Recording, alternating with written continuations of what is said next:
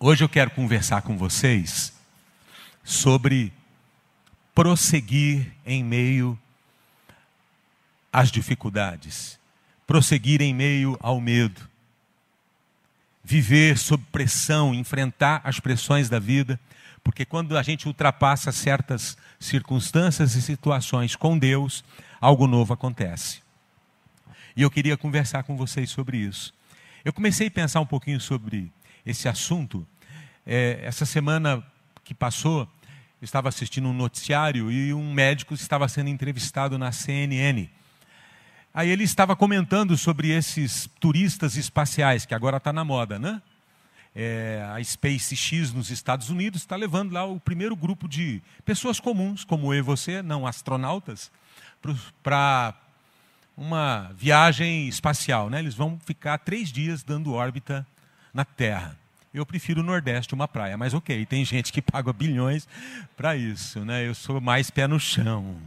Mas, é, e aí o médico estava comentando os efeitos né, de pessoas comuns é, é, irem para gravidade zero, né? ou para um lugar sem gravidade, qual o impacto disso na vida da pessoa, na saúde, você tem que ter uma série de pré-requisitos. Né? Aí ele usou uma frase que me chamou a atenção: viver, viver aqui no planeta Terra, viver nesse né, na superfície da terra, viver é estar sob pressão constantemente. Aí ele tentou explicar isso. Né? Viver é estar sob pressão constantemente. Existe um negócio chamado pressão atmosférica que afeta a nossa vida e que garante a nossa existência. Não é? Garante a nossa existência. Do ponto de vista biológico, um dos fatores fundamentais para o nosso equilíbrio, pressão arterial, batimento cardíaco, e para que a gente esteja 12 por 8, né?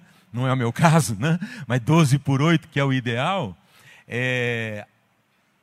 a pressão atmosférica no equilíbrio é fundamental. Né?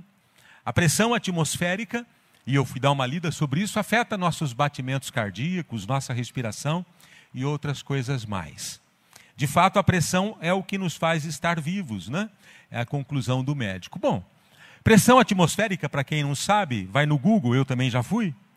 A pressão atmosférica é o peso que o ar exerce sobre a superfície terrestre. Você deve lembrar disso, quanto maior a altitude, quanto mais alto você vai, né? É, menor será a pressão atmosférica, portanto, menor o nível de oxigênio, e você tem dificuldade para respirar. Alguém aqui já subiu o Monte Everest? Creio que não. Mas se você deve ter visto já que para subir o Monte Everest tem toda uma um treinamento e aqueles que vão atingir o pico levam oxigênio porque lá em cima a 8 mil e poucos metros de altitude falta oxigênio. Existe a pressão positiva e negativa. Hoje de manhã o Nilson estava me explicando, ele é ex-bombeiro. Né? Tem a pressão positiva quando você está indo para lugares mais altos e a pressão negativa quando você desce e faz, vai trabalhar numa mina, por exemplo, num lugar de profundidade. Né? Mas aqui, nessa região, nesse relevo, nesse lugar onde estamos, existe uma pressão que é fundamental. Desse ponto de vista, então, a conclusão óbvia é que viver sob certa pressão faz bem à saúde do ponto de vista biológico, viver sob certa pressão é fundamental para a nossa existência. Você já deve ter ouvido também de alguns profissionais de educação física, não é? tentando convencer você a esforçar-se um pouco mais para ganhar força, para ganhar é, musculatura. Né? O Daniel está aqui, trabalha com, com a área de educação física. Né? Você já deve ter ouvido isso, você deve ter dito isso para os seus alunos: no pain, no gain. Né? Sem dor não há ganho. O cara quer te convencer a ralar mais, ele fala: ah, sem dor não há ganho. Você está quase morrendo e ele está tentando te animar com essa conversa fiada. E aí você sabe que para ganhar condicionamento físico você precisa se esforçar, seus músculos precisam ser exigidos, há um certa, certo esforço, é uma pressão, é uma pressão necessária para o nosso crescimento. Temos aprendido que a jornada em direção à boa saúde exige enfrentar algumas dores musculares e alguns desconfortos. Né? Quem aqui pratica exercício regularmente, levanta a mão. Quem não faz nada é preguiçoso, levanta a mão. Ah, confessa o seu pecado. Amém. Né? Você está precisando sair da cadeira aí, você tem que pegar uns pesos, você tem que fazer alguma coisa aí para melhorar isso, né? Mas existem outros tipos de pressões na vida. Tem essa pressão atmosférica, tem essa pressão do esforço físico, mas existem outros tipos de pressões e é sobre elas que eu quero lhes falar hoje. Pressões emocionais e espirituais. Pressões que todos nós, vez ou outra, enfrentamos ao longo da nossa vida. Não gostamos muito delas, a gente procura evitar pressões emocionais ou pressões espirituais, porque elas exigem algo de nós, elas nos esticam, exigem esforço, fé e paciência. Ao longo da vida, a gente vai enfrentar situações que vão nos esticar, situações que vão nos fazer é, encontrar saídas, pressões, e que muitas vezes nos fazem crescer, amadurecer e nos tornarmos pessoas melhores. Enquanto a pressão atmosférica, que lhes falei há pouco, nos mantém biologicamente vivos, não é? as pressões emocionais e espirituais que eventualmente enfrentamos ao longo da vida, ninguém escapa disso. Ninguém escapa de pressões. Né? As pressões estão aí. Nós precisamos aprender a lidar com elas, nós precisamos aprender, às vezes, a crescer com elas, e nós precisamos aprender que, às vezes, Deus as usa para produzir algo novo. E as pressões emocionais e espirituais muitas vezes se tornam gatilhos que liberam algo novo que Deus pretende realizar em nossas vidas. Existem situações que vivemos que são gatilhos, que nos lançam para uma nova etapa, que nos tornam pessoas às vezes melhores. Pressões emocionais e espirituais. E eu quero ler com vocês sobre um momento dramático na vida de Jesus um momento em que ele viveu a maior pressão em seus trinta e poucos anos de vida. Pressão emocional, pressão espiritual, uma pressão tão violenta que ele vai experimentar um fenômeno raríssimo apresentado pela medicina. Um fenômeno raríssimo. Mas Jesus está vivendo um momento decisivo. E aquela reunião de oração onde Jesus está vai prepará-lo para o maior desafio da vida. Jesus vai à presença de Deus para resolver um dilema interior, para que ele pudesse avançar para o novo que Deus tinha planejado para ele. Vamos ver na Bíblia. Abra lá em Lucas, capítulo 22, verso 39. Lucas 22, verso 39.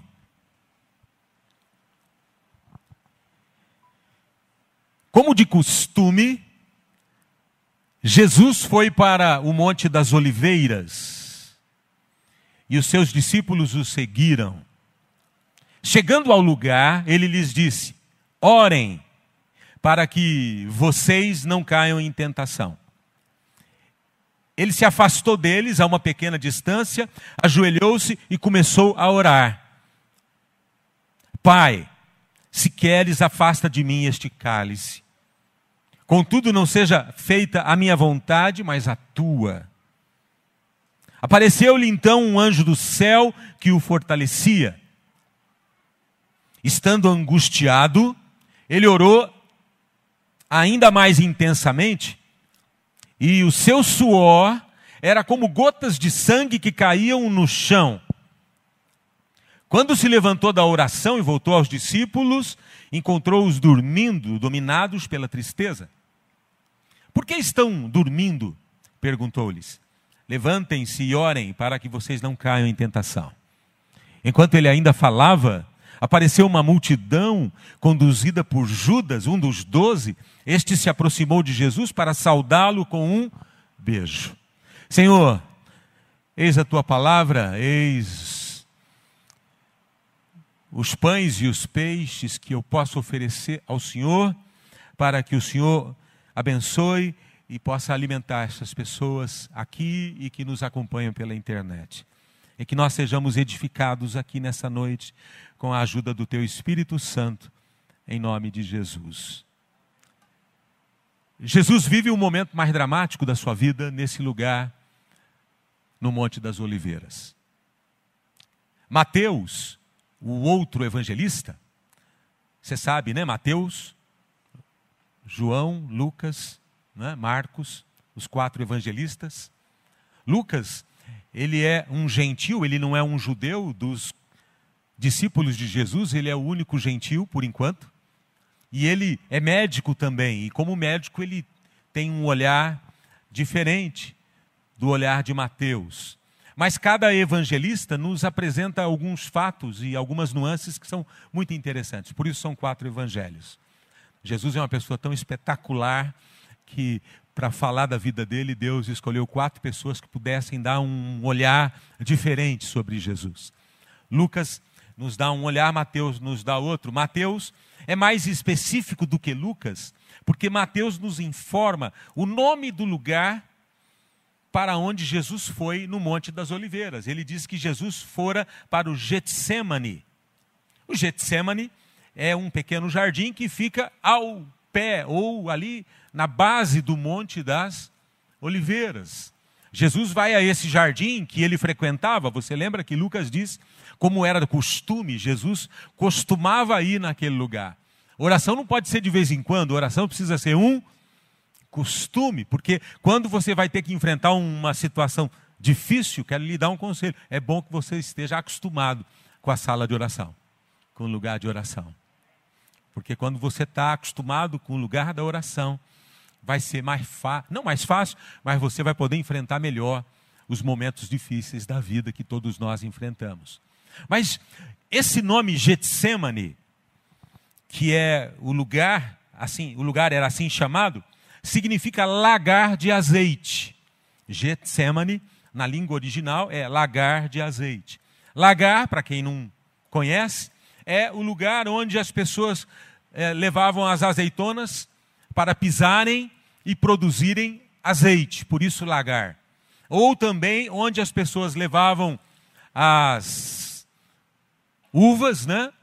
Para o lagar, e aí as pessoas pisavam para produzir o quê? O vinho. Então o lagar é um lugar de espremer. O lagar é um lugar de pisar, de esmagar. Então Jesus vai a esse lugar chamado lagar, Getsemane, porque algo vai acontecer ali. É neste lugar, Getsemane, ou no lagar, que Jesus está momentos antes de ser traído por um amigo que compartilhava de sua mesa, Judas Iscariotes. Você viu no texto que Jesus, quando termina aquela oração, Judas vem e lhe dá um beijo, sinal da traição. Ele fora comprado por 30 moedas de prata. E ele disse aos algozes de Jesus: Quando eu der um beijo, é aquele. Jesus está enfrentando a maior batalha emocional e espiritual de sua vida ali no Getsemane. Aquele era um momento decisivo para a sua vida e de milhões de outras pessoas. Nós. Era um momento decisivo. Era para aquele momento que Jesus veio. E Jesus sentindo a pressão, angustiado, porque o texto diz que Jesus estava angustiado, e não era uma angústia qualquer, o texto diz isso, Jesus está angustiado, ele está aflito, ele está precisando de ajuda. E ele vai ao lugar certo, ele vai ao Getsemane, ao jardim de oração, ao lugar para onde ele sempre ia para buscar algo ou uma direção da parte do Pai. Ele faz isso. Como é que ele se sente? O texto diz: estando angustiado, ele orou ainda mais intensamente. Sabe aquela oração que você já não tem mais palavras? Sabe aquela oração que se transforma em lágrimas? Sabe aquela oração que se transforma em suspiros? Sabe aquela oração que a Bíblia diz que o Espírito Santo intercede por nós com gemidos inexprimíveis, que é quando você não sabe mais a saída, quando você não sabe mais o que fazer, é essa oração que Jesus está fazendo. O texto diz: "E o seu suor era como gotas de sangue que caíam no chão, essa é a, o detalhe que Lucas, o médico, nos dá. Jesus, sem dúvida, está tomado de grande aflição e angústia, a tal ponto que o seu suor se transforma em gotas de sangue. Eu mencionei no começo, esse é um fenômeno raríssimo. Segundo a medicina, é chamado de hematidrose. Se você desconfia, vai no Google, digita lá hematidrose. E lá vai explicar para você o que é esse fenômeno que o Lucas relata. Esse fenômeno é, ocorre quando fatores emocionais provocam o rompimento de veias capilares e o sangue se mistura ao suor. Então Jesus estava numa angústia, numa intercessão, num clamor, numa luta interior numa luta com o medo, numa luta com a angústia, porque ele visualiza aquilo que vem pela frente, ele visualiza a cruz, ele visualiza por tudo aquilo que ele vai ter que passar, e ele diz: Pai, se for possível, passa de mim este cálice, mas todavia não seja feita a minha vontade, mas a tua. Aquele Getsemane é o momento em que Jesus se entrega a Deus e diz: Ok, eu vou prosseguir. Está difícil, mas eu vou avançar. Pensa numa noite de oração difícil. Pensa num tempo de oração difícil. A pressão é tão intensa que Lucas registra a presença, você lembra? De um anjo, né? Um anjo do céu fortalecendo Jesus.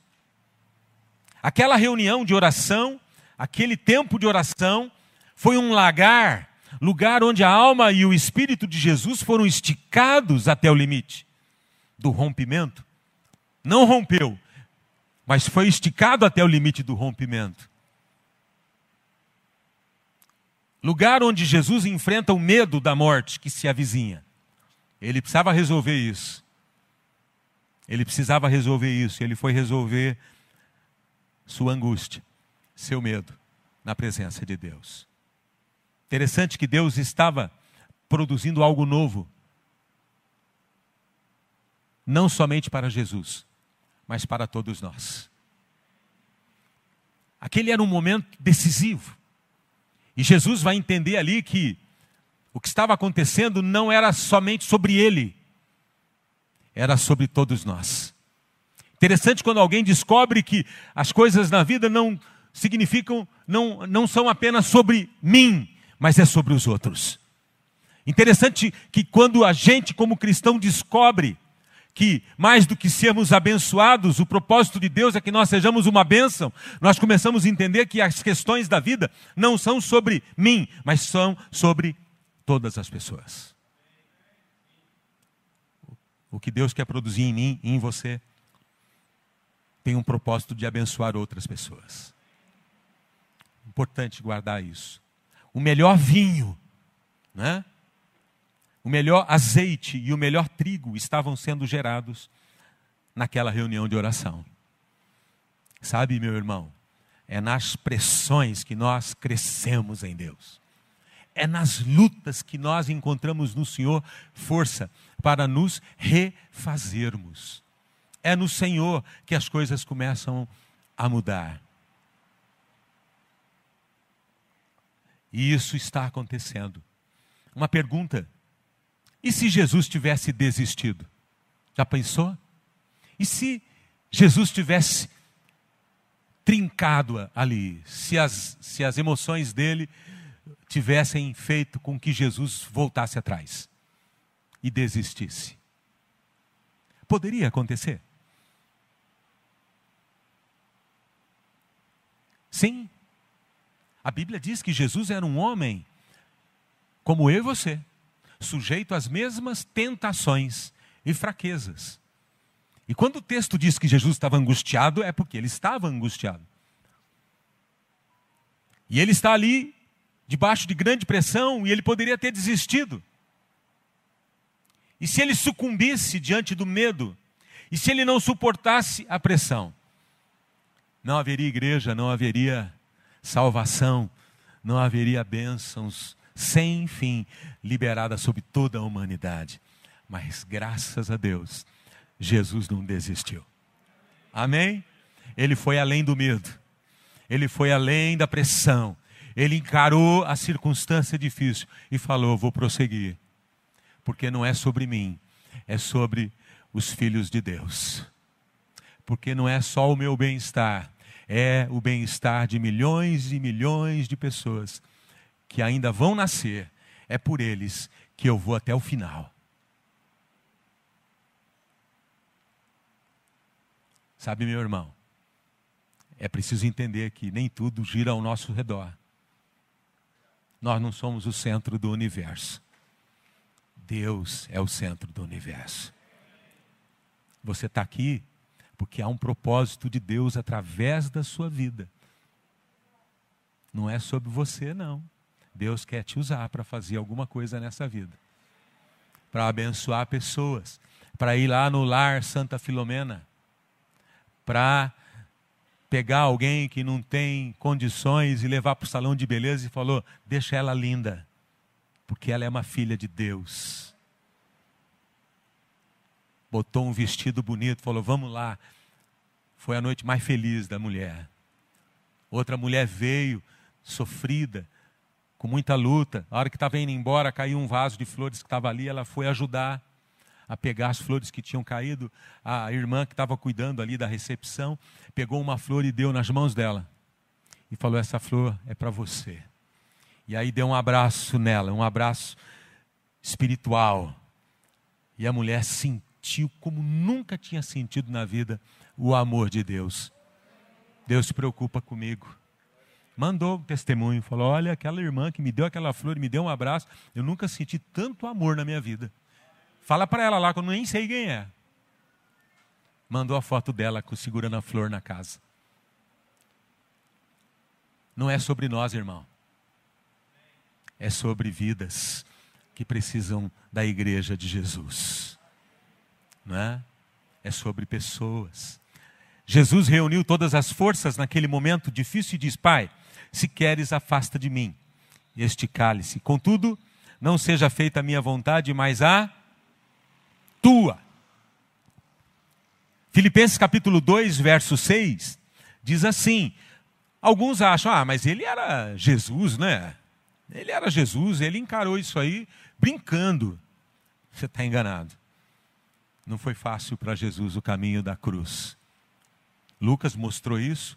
Paulo vai dizer em Filipenses capítulo 2 que está falando de Jesus, né? Embora Jesus, sendo Deus, não considerou que o ser igual a Deus era algo a que devia apegar-se. Jesus não se agarrou à sua posição divina, mas esvaziou-se a si mesmo, vindo a ser servo, tornando-se semelhante aos homens. Tem, pode pôr o próximo. Ah, não vai conseguir agora, né? Tornando-se semelhante aos homens. Importante você entender que Jesus quando vem do céu para a terra, ele se faz homem. E sendo encontrado em forma humana, humilhou-se a si mesmo e foi obediente até a morte morte de cruz. Então, toda essa luta que Jesus passou, ele passou como homem, sujeito às mesmas tentações e fraquezas que todos nós. Eu chamo esse Getsemane de antessala da crucificação. É como se Jesus estivesse ali se preparando para o que vem depois. E Jesus se levanta daquela antessala da crucificação, ele recebe o beijo e a partir dali você vai seguindo a Bíblia, é o caminho da morte. Ele vai até o Gólgota ou ao Monte Caveira e ele vai ser crucificado. Vão colocar na cabeça dele uma coroa de espinhos, vão chicoteá-lo, vão humilhá-lo, vão cuspir nele.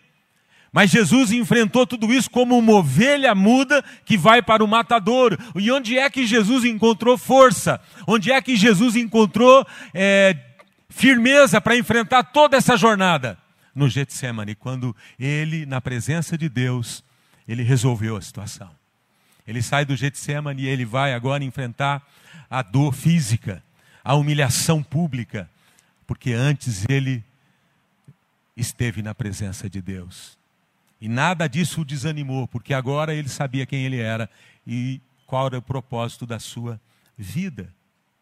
Ali, nessa antessala, Jesus encara seus medos, suas dúvidas, em oração, na presença do Pai, ele encara e vence, saindo daquele lagar fortalecido, pronto para o seu destino.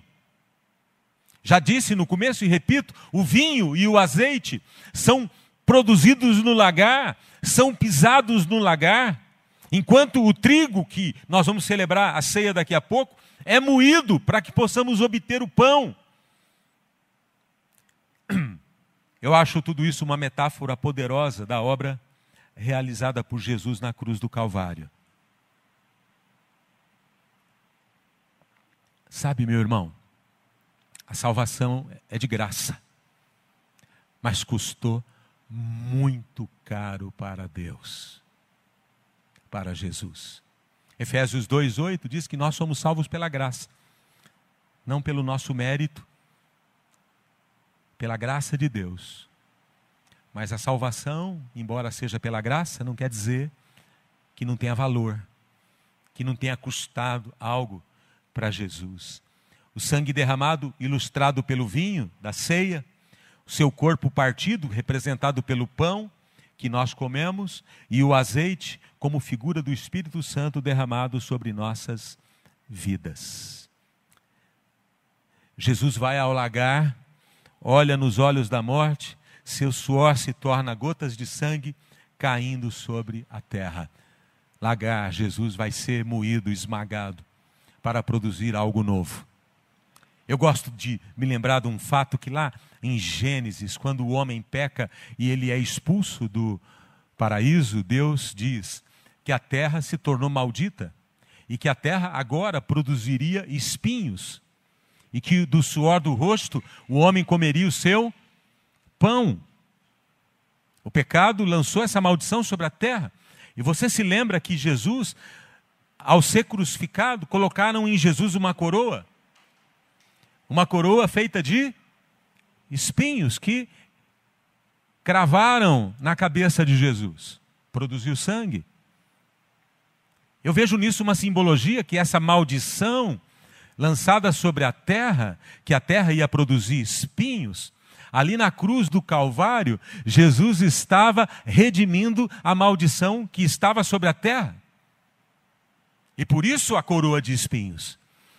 A morte de Jesus significa novos céus e nova terra que estão sendo preparadas para cada um de nós. A morte de Jesus significa que toda maldição está sendo revertida e que a partir de Jesus não há mais maldição, mas agora nós estamos entrando num tempo de bênçãos.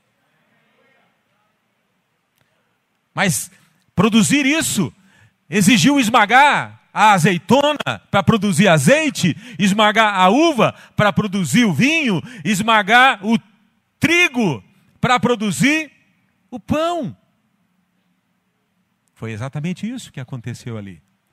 Davi, no Salmo 104, ele vai olhar para a criação e ele, ele diz, de forma muito poética, ele diz assim: que Deus é, dá a vegetação e dá as plantas para que elas produzam alimento, e Deus dá o trigo para que produza o pão que mata a nossa fome, e que produza a uva que, que nos dá o vinho que alegra o nosso coração, e que nos dá, é, é, eu falei do, do pão, do vinho, e também o salmista diz: e nos dá o trigo que nos fornece o pão que nos sustenta. Então você veja, essa terra agora nos abençoa, porque Jesus reverteu a maldição reverteu a maldição. E qual a razão disso? Por que Jesus fez isso? O profeta Isaías vai nos explicar. Isaías 53, verso 5. Se você não sabia por que tudo isso, está aí. Escrito há mais de sete, não mais não, né? Há 700 anos antes de Cristo, há mais de 2.800 anos. Isaías escreveu isso num lugar longínquo, distante. Ele, ele escreveu: falando de Jesus. Mas ele, ele falava do Messias, ele não sabia que era Jesus, mas ele, ele está falando do Messias, aquele que viria, foi transpassado por causa das nossas transgressões. Foi esmagado, diz o profeta, por causa das nossas iniquidades. Jesus foi esmagado no Getsemane. O castigo que nos trouxe paz estava sobre ele, e pelas suas feridas fomos curados. No verso 11, depois do sofrimento de sua alma, lembra? Angústia, sofrimento. Depois do sofrimento de sua alma, ele verá a luz e ficará satisfeito pelo seu conhecimento. Meu servo justo justificará a muitos e levará a iniquidade deles. Quantos podem dizer amém? Aleluia. Jesus tem feito algo novo. Eu quero encerrar, meus irmãos, com uma palavra de ânimo e encorajamento para vocês. Porque Jesus enfrentou tudo isso. E eu quero crer que Ele está nos desafiando a prosseguir em meio às lutas. Porque há algo novo ali na esquina. Quantos creem que há algo novo ali na esquina? Quero liberar aqui hoje, quando você voltar para sua casa, ali na esquina, tem uma bênção para você. Amém? Quando você abrir a porta da tua casa, tem uma bênção para você. Amém?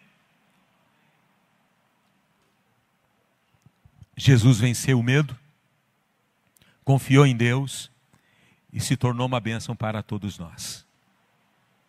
Existem momentos em nossas vidas que teremos que prosseguir, apesar do medo, que teremos que suportar a pressão emocional e espiritual, se quisermos experimentar o melhor de Deus. Quando eu olho para a Bíblia e vejo a história de homens e mulheres incríveis, pessoas comuns que fizeram diferença nas, na sua geração, eu vejo sempre um momento de lagar, sabe? Eu vejo sempre um momento de enfrentamento, de rompimento, de mudanças. Domingo passado falei de José, não sei quantos estavam aqui. José teve momentos de lagar. Ele foi vendido como escravo pelos seus irmãos. Foi lançado num poço.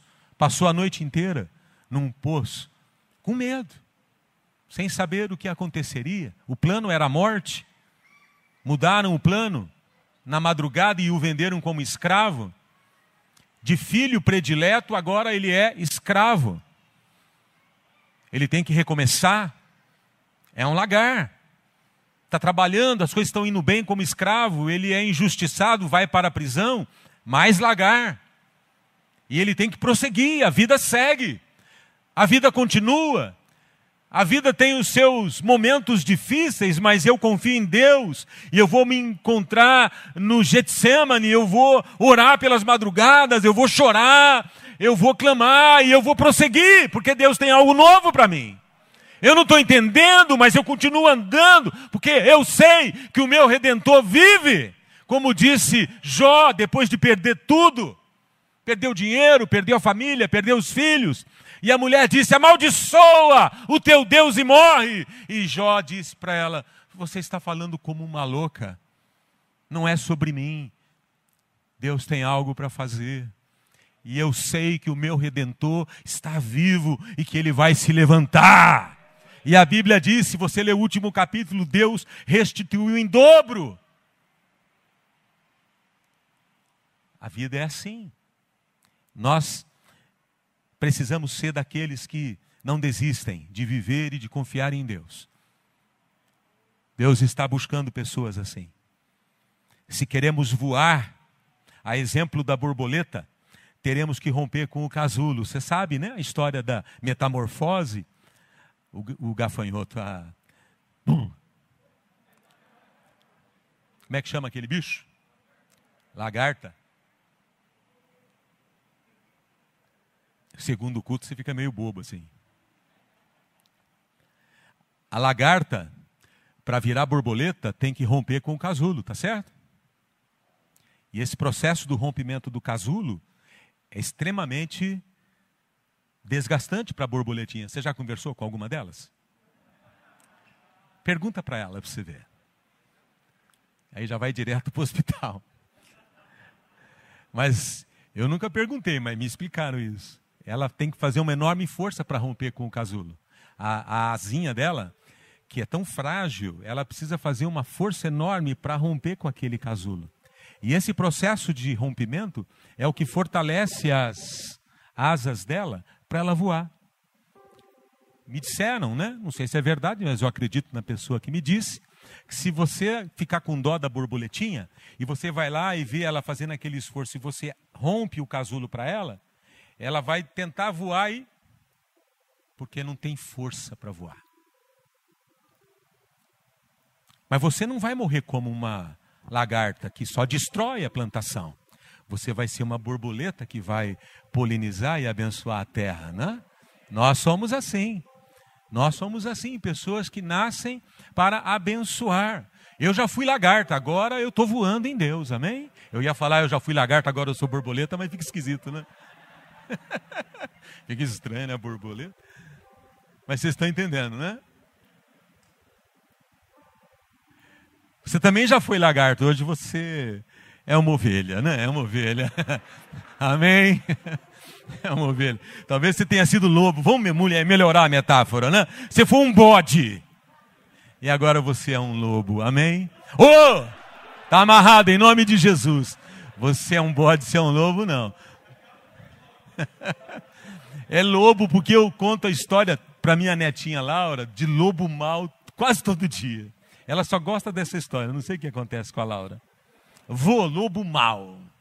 Aí o lobo mal come a vovozinha. Eu falo, mas tá muito ruim essa história. Depois abre o lobo mal e tira a vovozinha de dentro. É um horror a história. História para criança, dizem. Não sei que criança que é. Eu já mudei toda a história, porque fica estranho contar daquele jeito. Mas o fato é, irmãos, que se você quer voar, você tem que romper. Você tem que romper com medo, você tem que romper com algumas coisas na tua vida. Lembra que eu falei domingo passado, Gênesis 49? José é uma árvore plantada junto à fonte de águas, árvore frutífera, a Bíblia diz, né? E os seus ramos, né, os seus galhos passam por cima dos muros. Eu acho isso lindo demais. Eu e você somos pessoas que vamos passar por cima dos muros e vamos tocar a cidade, vamos abençoar vidas, vamos abençoar pessoas. Já parou para pensar nisso? Deus quer levantar essa igreja, INJ na Jacinto. Nós somos os confins da terra, amém, meus irmãos? É? Nós vamos passar e nós vamos alcançar lugares pela glória e pelo poder de Deus. Deus quer usar a sua vida. Deus quer abençoar a sua vida. Ontem, no encontro das mulheres, eu, eu queria muito ter vindo ontem, porque eu queria ouvir a mensagem mas não pude, porque eu tinha um outro compromisso. Mas ontem, no encontro das mulheres, a Márcia compartilhou sobre um IP. Eu acho demais isso. Eu tentei copiar essa mensagem da Márcia várias vezes, ela não deixou. Mas eu vou falar hoje dela, porque ela já pregou, ela falou, agora você pode falar. Esse IP amarelo aí, coisa linda, né? A cidade aí é Porto Velho, lá em Rondônia. E esse IP, nessa cidade, né? é, você percebe que é um lugar de periferia, mas eles usavam é, árvores cortadas para iluminação. Isso há muitos anos atrás, né? não agora, muitos anos atrás. E esse IP, ele era um poste de luz. Então pensa um IP cortado, uma árvore cortada, que eles estão usando para fazer um poste de luz.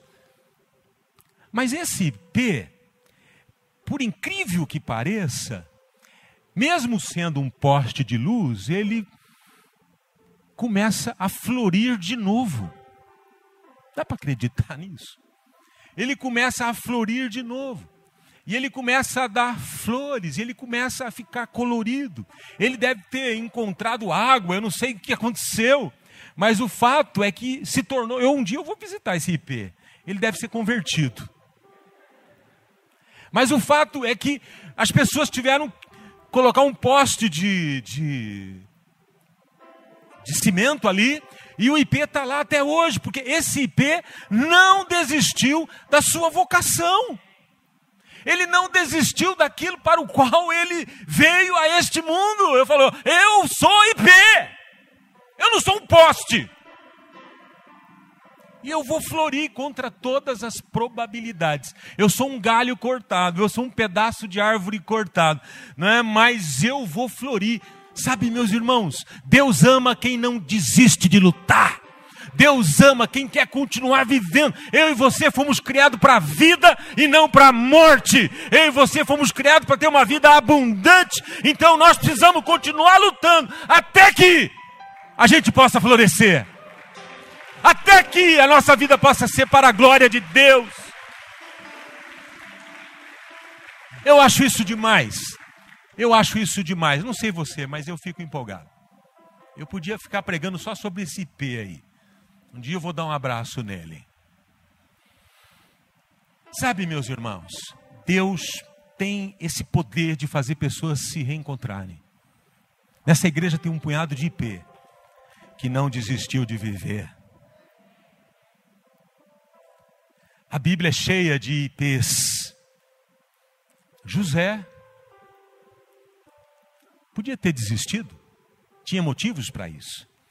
Ruth, uma moabita que casou com um dos filhos de Noemi, e lá na terra de Moabe, o marido dela morreu, o sogro dela morreu, ficou só ela, a sogra. E agora? Numa terra estranha, sem o marido, com a sogra, decidiram voltar para Israel. E ela falou: Eu vou com você, Noemi. Fica, Ruth. Olha a tristeza que Deus trouxe para mim. A Ruth olhou bem nos olhos da sogra e disse: meu, O teu Deus será o meu Deus. Onde você for, eu irei também, eu não vou desistir. E ela foi foi com a sogra, Noemi, que até falou: mudem o meu nome, eu não quero mais chamar Noemi, abençoada, agraciada, eu quero ser chamada Mara, porque olha o que Deus fez na minha vida, Mara é amarga. Essas duas mulheres vão recomeçar a vida lá em Israel. Passando dificuldades, ela vai trabalhar num campo, a Ruth, num campo de um homem chamado Boaz, que era parente da Noemi. A Ruth fica atrás dos ceifeiros que estão andando pelo campo e tudo que cai ela recolhe para poder vender e fazer algum dinheirinho. É uma pessoa que está no sinaleiro pedindo sobras. Boaz se encanta com a Ruth, casa com ela. Tem um filho chamado Obed. Obed tem um filho chamado Jessé. Jessé tem um filho chamado Davi, o grande rei Davi, que tem um filho chamado Salomão, que vai construir o templo. E depois, lá na frente, Jesus é o descendente de Davi. Ruth, porque não desistiu, porque insistiu, porque continuou, porque foi em frente, entrou na genealogia de Jesus. Se você ler a genealogia de Jesus, está lá o nome da Ruth. Ela faz parte, porque ela não desistiu. Esther, uma menina, adolescente, órfã, criada pelo seu tio, me fugiu o nome dele, Mordecai, ainda bem que tem crente nessa igreja. Tio dela, chamado Mordecai, criou ela. Aí o rei da Pérsia se encanta com a beleza da Esther, ela vira rainha. Começa uma perseguição contra o povo de Israel e Esther se posiciona. Uma jovenzinha que era órfã, que confiou em Deus, agora a rainha, vai salvar o seu povo da destruição, porque ela não desistiu de viver. A Bíblia é cheia de histórias. Gideão, um jovem que morava em Israel, estava malhando trigo no lagar. Malhando trigo no lagar. Lagar é lugar de uva e azeitona. É um lugar que fica na sombra. É um lugar que fica escondido. Ele está malhando o trigo não na eira, que é o lugar correto, que é um campo aberto para o farelo ir embora, mas ele está escondido porque ele está com medo dos midianitas que atacavam a terra dele sempre, todo ano na época da colheita, ele está lá escondido e o anjo vem até ele e diz assim: O Senhor é contigo, homem valente. Gideão falou: É você. Gideão estava fazendo alguma coisa, não estava? Pelo menos estava fazendo alguma coisa. Sabe, Deus levanta pessoas para fazer diferença. Deus tira o melhor da gente. Deus quer tirar o melhor da sua vida. Deus quer tirar o melhor da sua vida.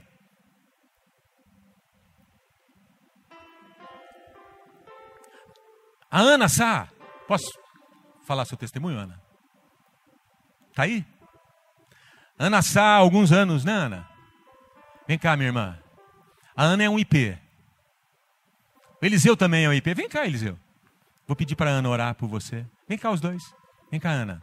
Desculpa, mas eu, eu pensei em você nisso. A Ana é um IP. Há quantos anos, Ana? Faz três anos que a Sarinha morreu? Há três anos. A Ana e o Eliseu perderam a Sarinha, uma querida nossa aqui. Sarinha, quantos anos, Ana, ela tinha? 21 aninhos, cursando medicina. 21 anos de idade. Terceiro ano de medicina. Teve um probleminha na cabeça, uma dor na cabeça, na sexta. Foi para o hospital na sexta, no sábado. No domingo, né? E operou segunda, faleceu terça. Domingo, dia de culto, né? De manhã.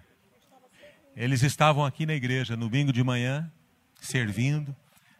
A Sarinha teve uma forte dor de cabeça, foi para o hospital, operou na segunda, faleceu na terça. Nós choramos juntos. Ana e Eliseu choraram. Mas hoje eu olho para Ana e para o Eliseu e vejo eles sorrindo de novo. E vejo eles servindo de novo. A Ana ontem, sábado, estava aí com a molecada, com os adolescentes fazendo bagunça com a molecada. Um piseiro. Sabe o que esse homem e essa mulher são? IPs que não desistiram de viver. Gente, gente que passou pressão, foi no lagar, foram moídos, como o mestre deles foi, como Jesus foi. Foi uva esmagada, azeitona pisada.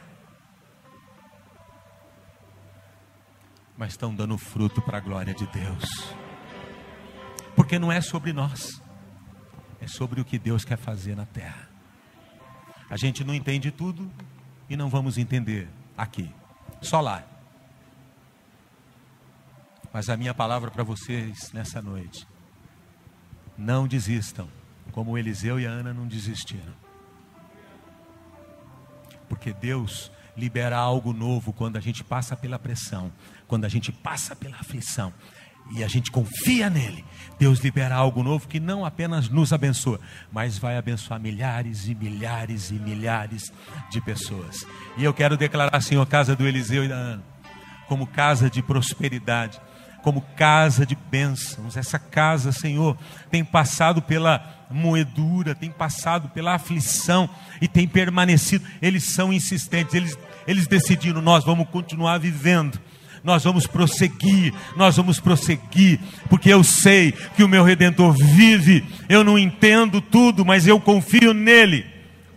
E vão gerar frutos para a glória de Deus e frutos doces no nome de Jesus. Você pode dar um aplauso ao Senhor? Daqui a pouco eu vou chamar você para orar, tá? Aleluia! Sabe, meus irmãos, eu tinha um punhado de pessoas da Bíblia para mencionar, mas preferi mencionar o Eliseu e a Ana. Eu tinha um texto aqui de gente que venceu. E a palavra do Senhor para mim e para você hoje é tempo de enfrentar nossos medos, de romper com os nossos casulos, de saltar sobre os muros e avançar para a glória de Deus. Você pode ficar de pé comigo?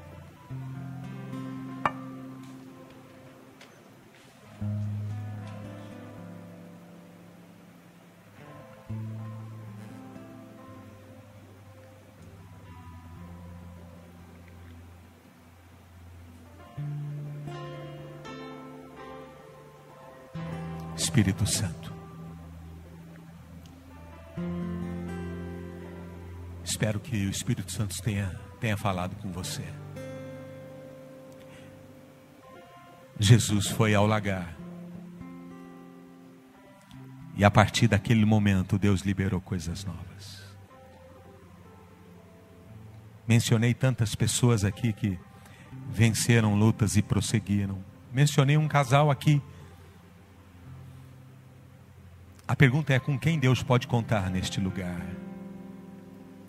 Com quem Deus pode contar para fazer diferença nesta geração.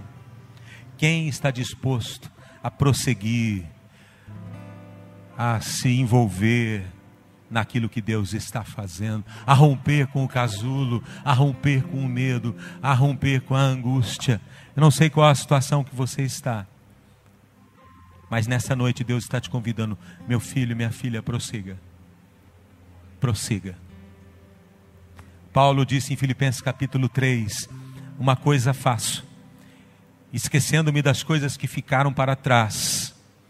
Eu acho demais esse conselho esquecendo-me das coisas que ficaram para trás e avançando para as que estão adiante, prossigo para o alvo, a fim de ganhar o prêmio do chamado celestial de Deus em Cristo Jesus. Eu prossigo para o alvo.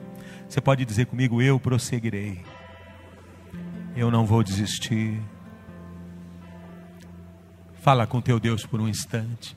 Fala, eu não vou desistir da minha vocação. Eu não vou desistir do propósito de Deus para minha vida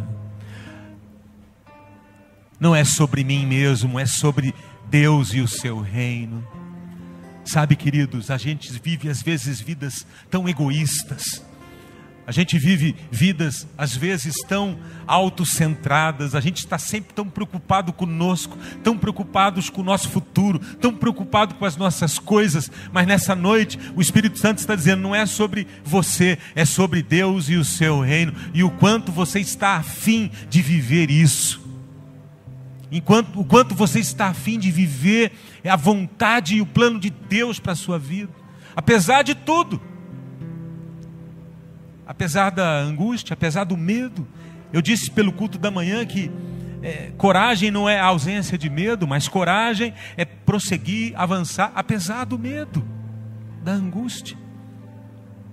Nós vamos cantar uma música que nos traz uma lembrança muito bonita, sabe? Esse IP foi uma árvore cortada. Mas tem uma música que diz algo muito lindo: que mesmo um galho seco, mesmo uma árvore cortada, pode dar fruto de novo, ao cheiro das águas.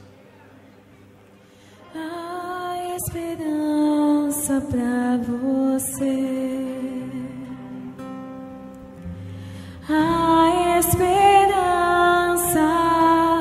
para o ferido, como árvore cortado, marcado pela dor.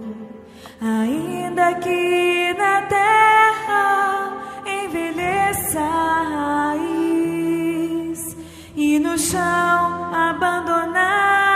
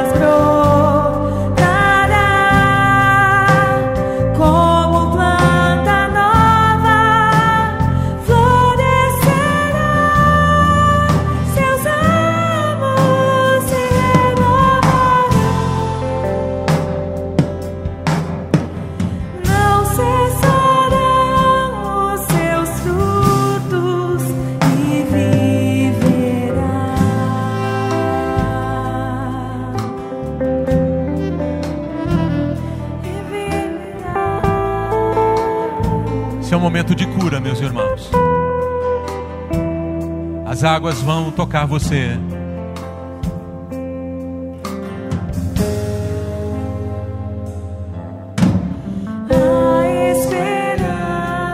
Diga isso. Não desista da vocação, da sua essência.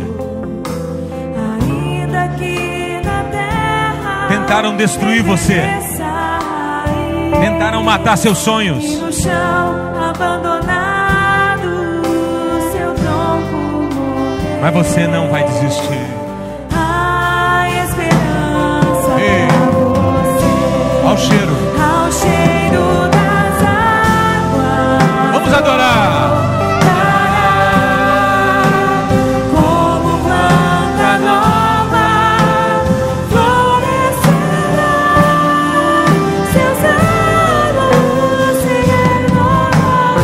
posso ver você florescendo.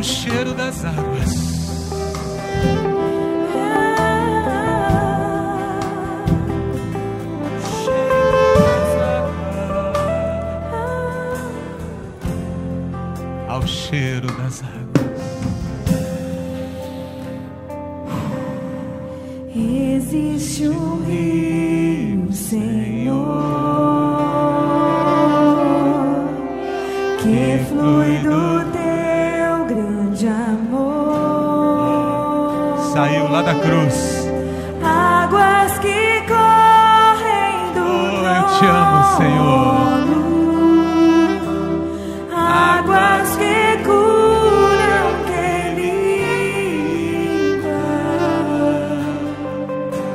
Meu Deus. Libera, Senhor. Por onde o rio passar. Eu declaro isso sobre sua vida hoje.